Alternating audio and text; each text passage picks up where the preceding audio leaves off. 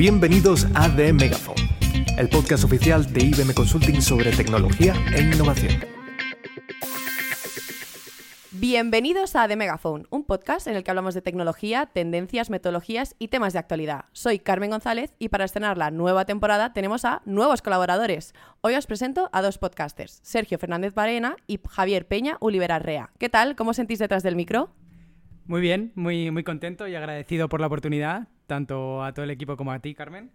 Y nada, los que, trabajan, los que trabajan conmigo saben lo mucho que me gusta hablar y, hacer preguntas. Eh, las, las, chapas y los discursos que meto en las dailies son, son importantes y por fin me han dado la oportunidad. Así que hueco. estoy encantado. Em, yo no voy a quedar menos, o sea, no quiero ser tan pelota como Javier, pero también doy las gracias al equipo de comunicaciones, a Carmen, que me insistió muchísimo para participar Tampoco tanto. Un poquito sí que me, sí. que me insististe, Carmen. Muy poco. Tanto a mí como a Javier.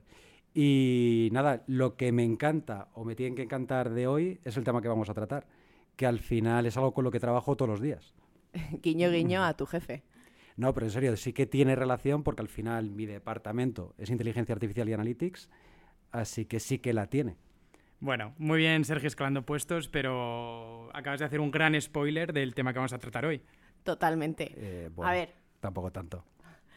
Bueno, mira, te lo voy a decir. Hoy vamos a hablar del gobierno. No, creo, no, creo. Del dato, del gobierno del dato, ah, chicos. Microinfarto salvado. Total. Es que si no, eh, primer y último episodio de la segunda temporada. Eh, Totalmente. vamos a correr un tupido velo. Sabéis que me encanta, ya lo he dejado claro desde el principio. ¿Vosotros tenéis match o no tenéis match con el tema? Mm, yo sí, yo creo que tengo match. Yo, para todos los temas, yo voy a deslizar hacia la derecha. Yo, para adelante. Yo la verdad es que, mm, no sé, de primeras, si es como que si no me leo la bio diría que no, pero después de haberme leído un poco más sobre el tema y haber visto la bio, tiene chicha, o sea que sí, hay match. Venga, hay match entre los tres. Bueno, a mí, Carmen, me has dejado como una persona con muy poco criterio, pero bueno, para adelante. El sin filtros era Sergio, además, o sea que... Me estás pisando ya el puesto según empezamos. Bueno, vamos a abordar el tema ya. Tú, Sergio, como trabajas con ello, eh, ¿alguna anécdota o algo que te haya ocurrido sobre este tema, sobre el gobierno del dato? A ver, voy a ser honesto. Es verdad que trabajo todos los días, pero no traigo anécdota curiosa, así que voy a pasar palabra a nuestra compi Carmen. Yo sí. Es que además lo pensé. Sí a ver, tampoco es del gobierno del dato, pero tiene algo que ver. Y es que, además, justo eh, semana pasada, el domingo, me llegó un SMS de un número no conocido y, espera, es que lo voy a buscar. Empieza genial la historia. Sí, alerta.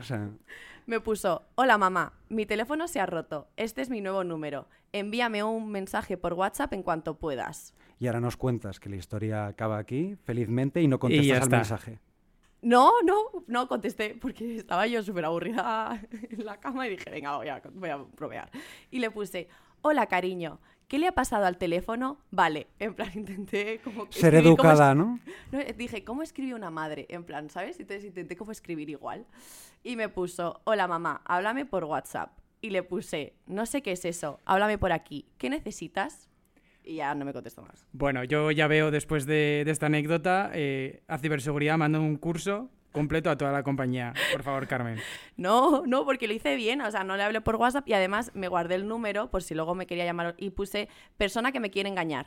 Y así está guardada en mi agenda. Esto, Muy bien. Esto es real. O sea, no, no miento, son facts, de verdad. Para nuestros oyentes, Carmen está enseñando el móvil en la mesa. Total, sí. ¿Podemos llamar a esto anarquía del dato y no gobierno del dato?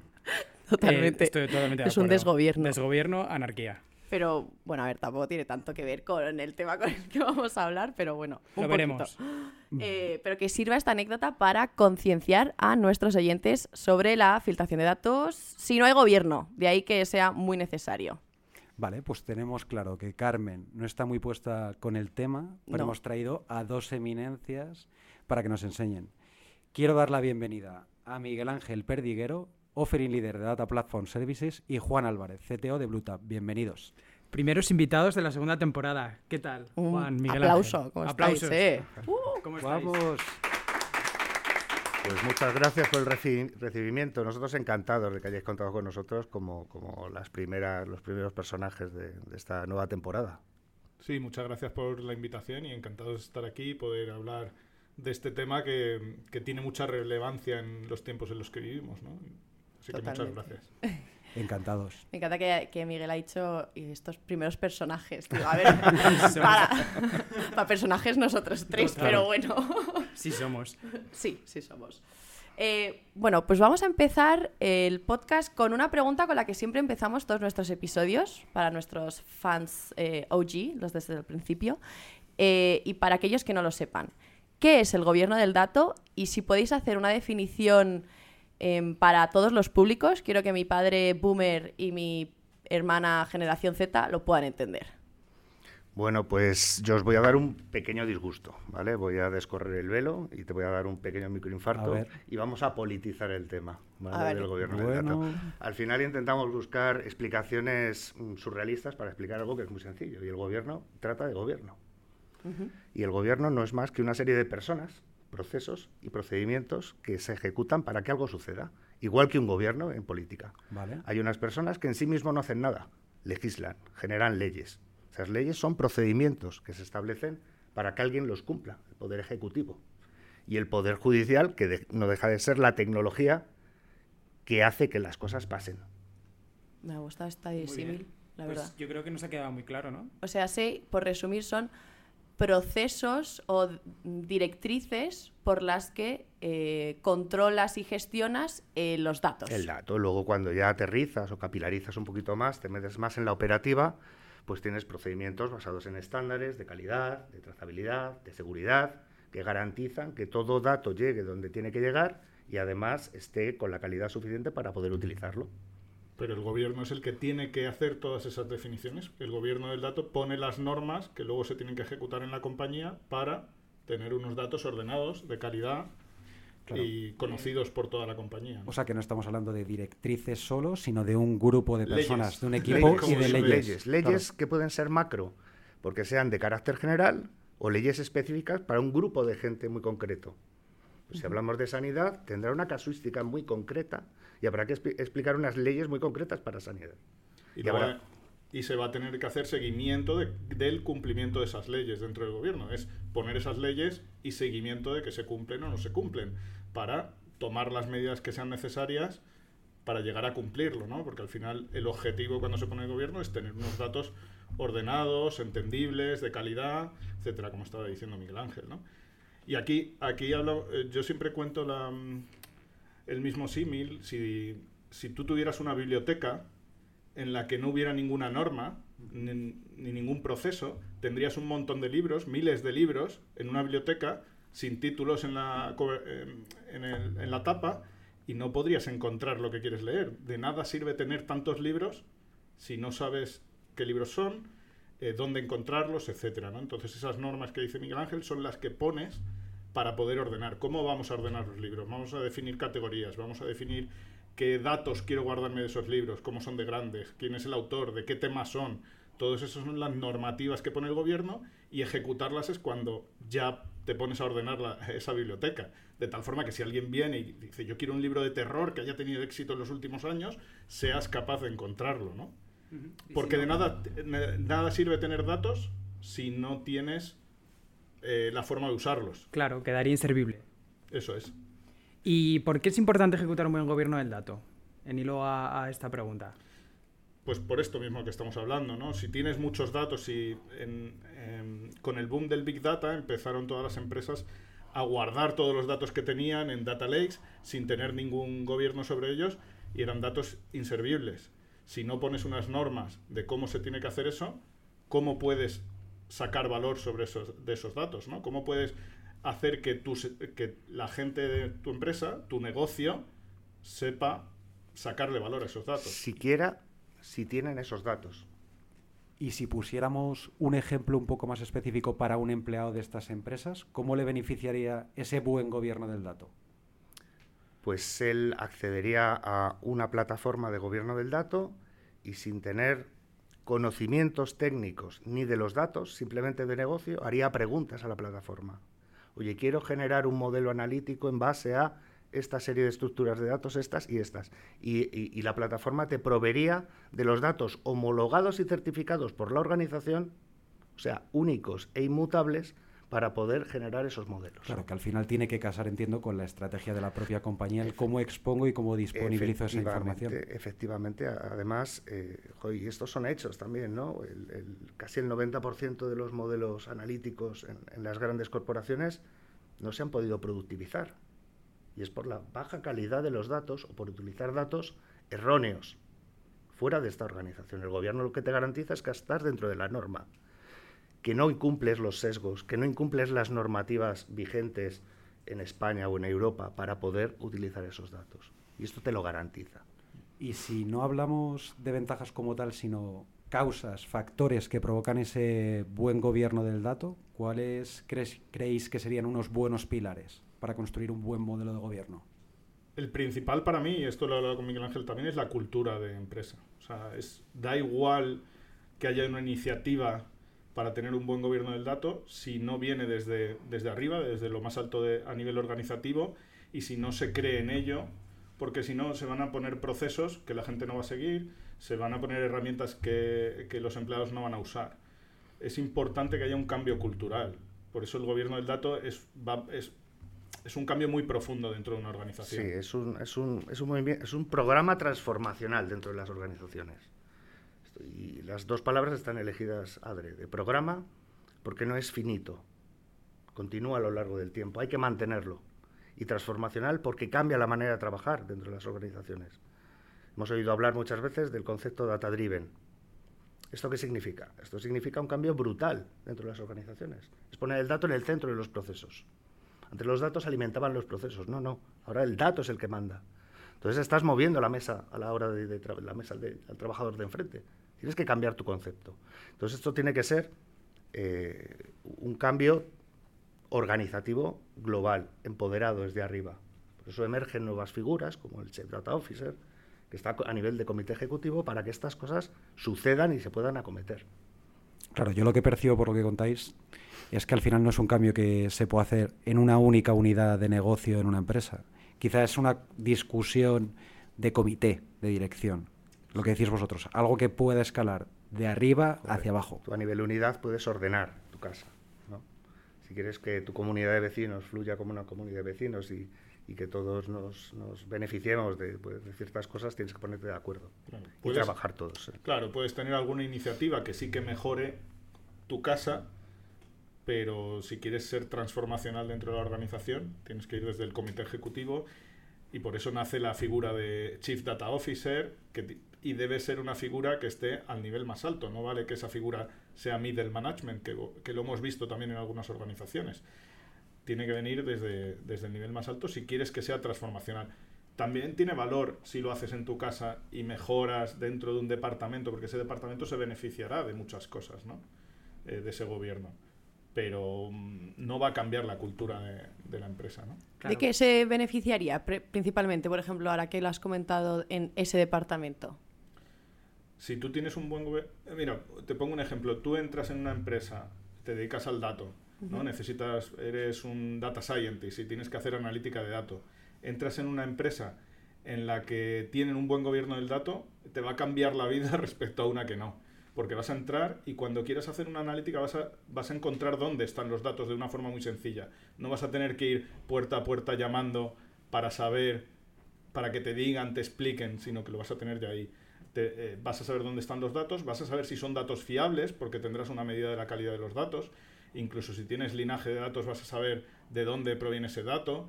Y, además vas a tener unos procesos que puedes seguir para mantener esa cultura. Y eso respecto a una empresa donde no esté, te va a cambiar totalmente, porque vas a estar perdido, que es lo que nos ha pasado a muchos en muchas incorporaciones. Eh, en nuestra vida profesional, ¿no? Y van a tomar sobre mejores decisiones. Sobre todo yo incluiría la parte de democratización de los datos. O sea, un dato ya no es propiedad de un departamento eh, en cuestión, sino democratizas el valor de ese, de ese dato a toda la organización. Porque muchos otros departamentos pueden beneficiarse de, esas analíticas, de esos datos, o como se llama ahora, productos de datos, ¿no? que es un ente un poquito... Y del conocimiento, ¿no? De todo ese conocimiento, al final también son políticas que lo que te hacen es que se comparta el conocimiento. Eh, Entonces, bueno, Claro, yo lo que yo lo que percibo también es que de cara a igual a arrancar un nuevo proyecto en estas organizaciones que pueden tener muy bien definido ese gobierno del dato, van a ir más rápido esos nuevos Correcto, proyectos. Sí. Sí, porque eh, eliminarás eh, duplicidades, ¿no? que lo hemos visto todos mucho, que se hace lo mismo que ha hecho el de al lado, pero si tienes un buen gobierno y puedes saber que eso ya está hecho, como está diciendo Miguel Ángel, te beneficias desde otro departamento de lo que ha hecho el... Eso, Y, y ojo, eh, especial atención a la organización. O sea, hay que, hay que elegir bien a los ministros, ¿no? Para seguir con el tema político. Eh, esto te cambia la organización. La organización no es pongo un CDO y ya está. No, no. Afloran muchos roles. Muchos roles que son responsables de la cadena de valor del dato, que antes no lo eran. Está el stewardship, está el custodian, hay, hay una serie de, de roles, tanto de, de tecnología como de negocio, que se tienen que comprometer a que esto suceda. Y eso es muy importante. Si no, por mucha tecnología, por muchos procedimientos, al final se queda papel metido en un Es cajón. muy importante y seguramente lo más difícil, Lo más ¿no, Miguel difícil, Ángel? lo más Porque difícil. esa concienciación cuando tienes a la gente de negocio preocupados por sus problemas de negocio, eh, es muy difícil concienciarles de, además tienes que hacer esto que va, te va a beneficiar a la larga, ¿no? Pero es siempre complicado. Claro, yo creo que lo habéis explicado perfecto, porque al final vuelvo a lo mismo, o a la analogía que nos encanta del gobierno. No te basta con un presidente, tienes que tener a tus ministros y tienes que tener al equipo por debajo. Correcto. Bueno, al final sí que estamos hablando de gobierno. Igual. Perdón, Sí, perdón. y el pueblo tiene que haber sufrido un programa transformacional, o sea, tiene que ir también a, a la misma corriente, o sea, que afecta. Bueno, y en, y en esta transformación tan importante que, que habéis explicado, es el hype de la IA generativa, que está ahora muy, digamos, muy candente en, en la tecnología, en el ámbito tecnológico. ¿Cómo puede ayudar a aplicar este cambio transformacional que nos estáis nos habéis estado comentando? Mira, esto no cambia nada. La IA generativa son datos. Y hay una frase lapidaria de hace unos años que es, sin IA no hay AI. Y esto se puede eh, extender la IA generativa. Sin arquitectura de la información no hay inteligencia artificial.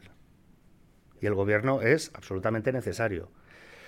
Máxime con la inteligencia artificial generativa, porque si hablamos de machine learning o de inteligencia artificial, entre comillas, tradicional, que no- me da un poco de vergüenza decirlo, tienes que conocer los modelos, tienes que saber aplicarlos. La IA generativa eh, capilariza más a cualquier eh, trabajador. Es capaz de hacer cosas sin tener un conocimiento concreto. Esto es muy peligroso.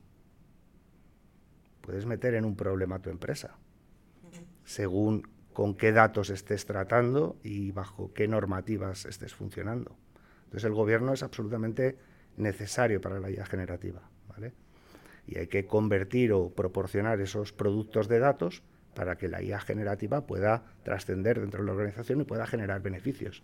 Y no puede, y retomo la pregunta de Javier, ayudar esa IA generativa a formar buenos gobiernos del dato. Absolutamente, ¿no? De hecho, nosotros ya, bueno, ahora explicará Juan, nosotros ya lo estamos implementando en, bueno, sabéis que, que BlueTap, al cual pertenece, pertenece Juan, tiene un, un activo para gobierno del dato que se llama TrueDat.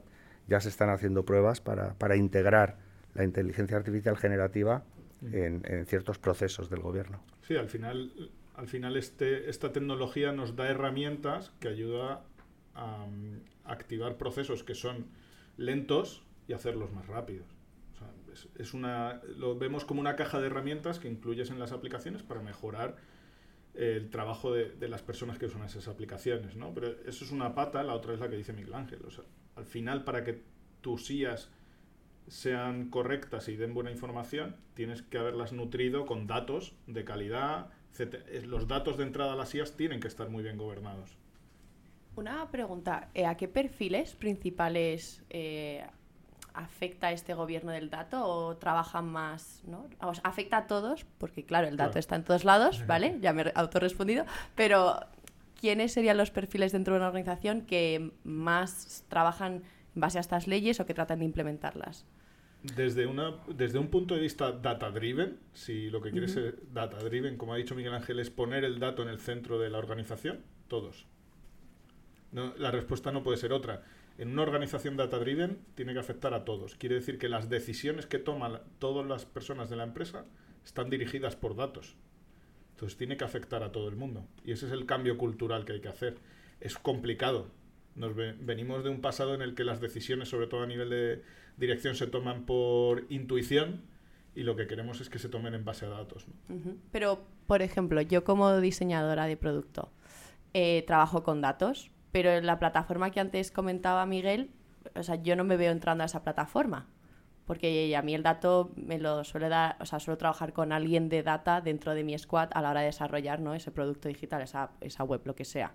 Entonces tampoco sería un perfil que estuviese tan, ¿no? trabajando hay, perfiles, hay perfiles concretos dentro del área de gobierno del dato, ¿vale? Lo comentaba antes desde el Chief Data Officer, que al final es el ente general, que puede ser una persona física o, un, consejo, ¿vale? No, no tiene por qué ser un, una persona concreta, puede ser un, un ah, council, ¿vale?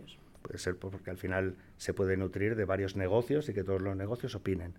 Los que tratan directamente con el gobierno del dato suele ser el Data Stewardship, el Data Custodian, que aunque parezcan similares, el Data Custodian está más pegado al, mundo IT y el Data Stewardship, su traducción viene a ser el bedel del dato.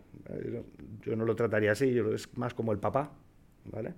Que un papá no cuida al, niño, ¿no? sino le cuida, le hace crecer, le enseña, le hace que tenga valor, que sea una buena persona. Bueno, pues ese es el Data Stewardship, es el garante, es el embajador del dato. ¿vale?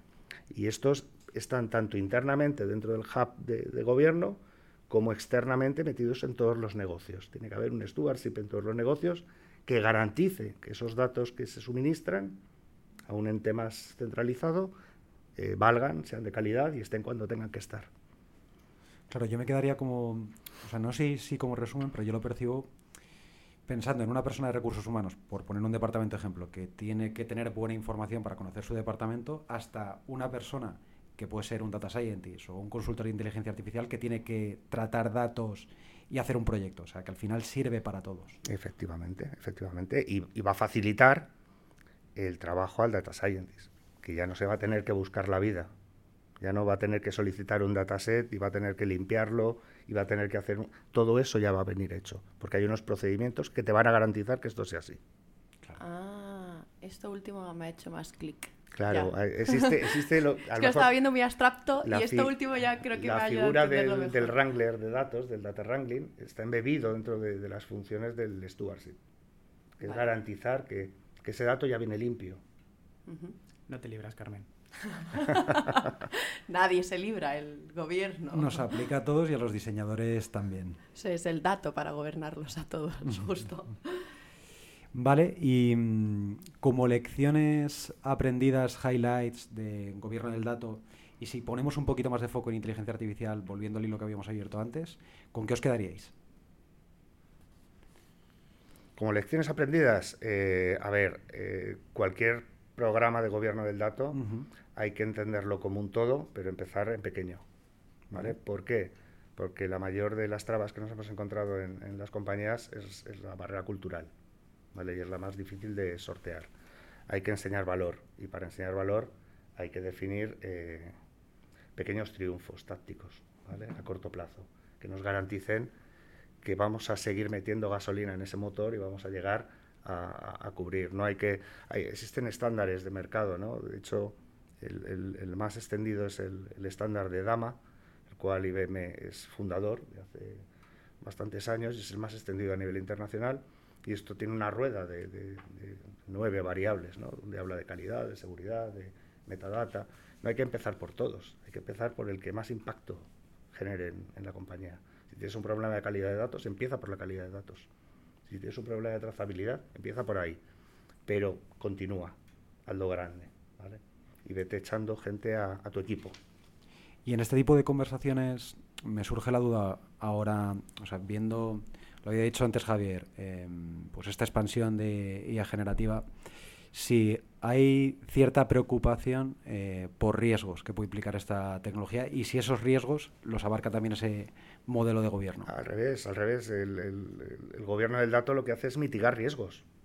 Es mitigar riesgos. Hemos oído muchos casos a nivel nacional e internacional de, auténticas catástrofes económicas en bien sean por multas, eh, por, normativas, por incumplir la legislación, bien por equivocarte en los datos que has transmitido a, bolsa o a tus o a tus accionistas, ¿vale? Esto lo que te hace es mitigar esos riesgos, que eso no se va a no va a suceder nunca. no vas a cometer esos errores, no vas a tener agujeros de seguridad, más allá de la ciberseguridad, hablamos de seguridad del dato.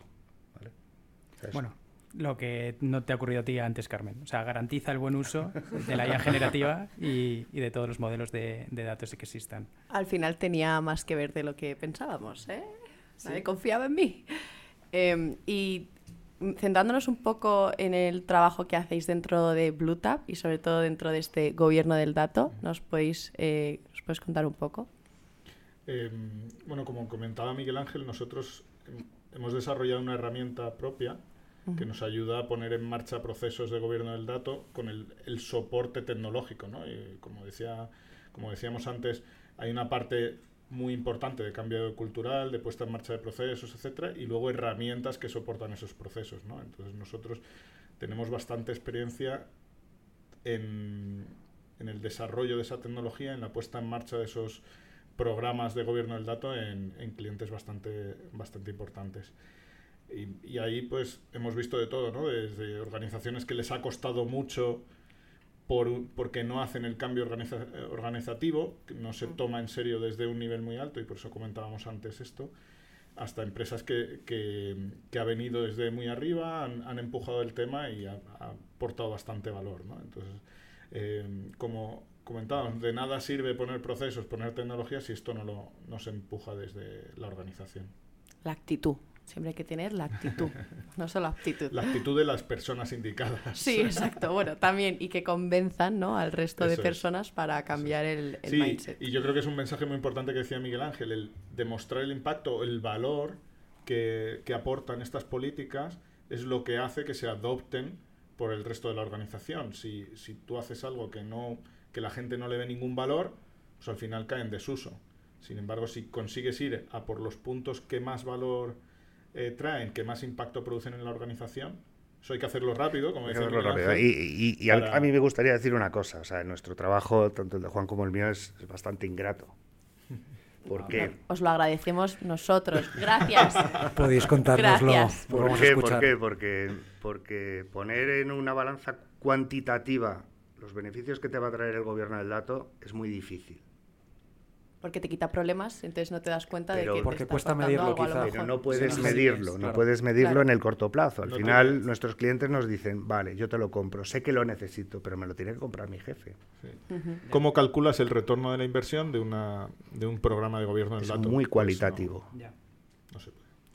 No os podemos dar la respuesta nosotros, No, ¿no, chicos? Estábamos muchísimo. pensando, pero... No veníamos buscando respuestas. Hemos, hemos preguntado al chat GPT y tampoco, no, no, Tampoco eso iba a decir. disimula, se El pone de chat lado. GPT, claro, justo era. Bueno, es que, bueno, voy a decir una cosa, pero no me matéis. Tú antes has comentado, Miguel Ángel, lo de es una plataforma a la que le. pre- o sea, sea, no es, pero me refiero que podría ser una plataforma a la que tú le preguntas y los datos que te devuelve son datos eh, fiables, depurados, etcétera. No digo que ChatGPT eh, sea eso. eh, no hate hacia ChatGPT, o sea, súper in todo, pero que al final sería como una plataforma como ChatGPT, que tú le preguntas algo y te devuelve como una respuesta, pero súper, hiper, mega certera. Sí, bueno, yo a- creo que esa es la evolución. Exacto. Ahora- pero la evolución de una aplicación de gobierno y seguramente de otras aplicaciones que van a empezar a funcionar con un lenguaje natural, ¿no? Y con todo esto que está surgiendo ahí. Eso es una opinión personal. En gobierno, como decíamos, estamos metiendo ya herramientas y eso que comentas es una herramienta más que se podría meter dentro del gobierno del dato, que en lugar de tener que usar un buscador, pues eso es un chat con lenguaje natural. Ahora estamos en el 2.0, que Claro. es el buscador. Tú tienes tu catálogo de datos, por el buscador buscas los datos que te interesan, vas buceando hasta que encuentras la información. Pero la información es, insisto, que es muy importante, única e inmutable. En cuántos clientes nos hemos encontrado que el concepto cliente o el concepto factura es completamente diferente según quien lo mire. Sí. Pues aquí Sí, va a ser único. Nosotros conocemos un, un caso que fuimos a una inmobiliaria, o sea, un- a una empresa que vendía inmuebles y tenían un informe de ven- dos informes de ventas donde el número de ventas o el importe de ventas era diferente, ¿no? Y eso llegaba al, al nivel más alto y decían, pero ¿por qué no me coinciden los números? Y el problema era que no se había definido bien. El- a la persona de mm, comercial, ventas era cuando él había, había ya realizado la venta y se lo había pasado al departamento siguiente y para el otro departamento hasta que no estaba la firma, estaba la hipoteca hecha, no se contabilizaba la venta y el problema era la definición de ese dato, ¿no? Y eso hacía que no que no que la misma palabra, el mismo concepto tuviera dos valores diferentes. ¿no? Pues, no, no, qué curioso y...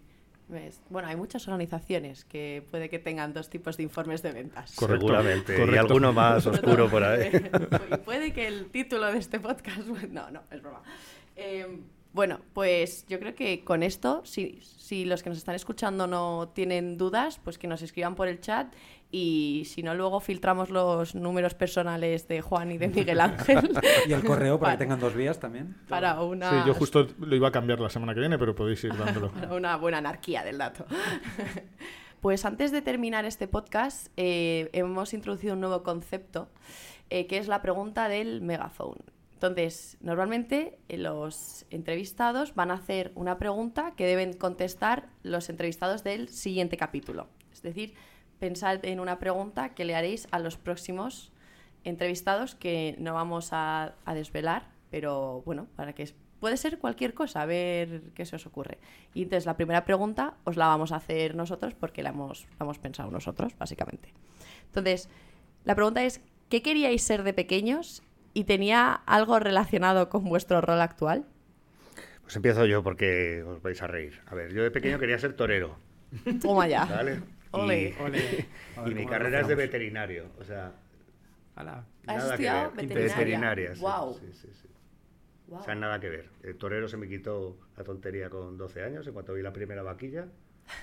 Dije, esto no es lo mío. Quiero y- curarla, no quiero matarla. Claro. Y el veterinario es muy vocacional y no tenía vocación, así que acabé la carrera y, y me gustó la tecnología. Yo tengo muchos años, entonces yo Que va, no se, Qué no se nota. empecé a trabajar en Telefónica, que algunos ni lo conoceréis, con la plataforma Infobía. ¿Info qué? Cuando no había internet en España, solo se podía acceder a través de esa plataforma, Oh, wow. O sea... a través de un modem. Antes se funcionaba con BBS. eh, y de BBS pasamos a, a internet a través de Infobía, que se llamaba un número. Tardabas cinco internet. minutos en conectar y... Yo me acuerdo mucho que, ruido. que te llamaban y se cortaba el internet. efectivamente. Es como Internet old, old school, OG, Exactamente, la primera generation. ¿Y tú, Juan?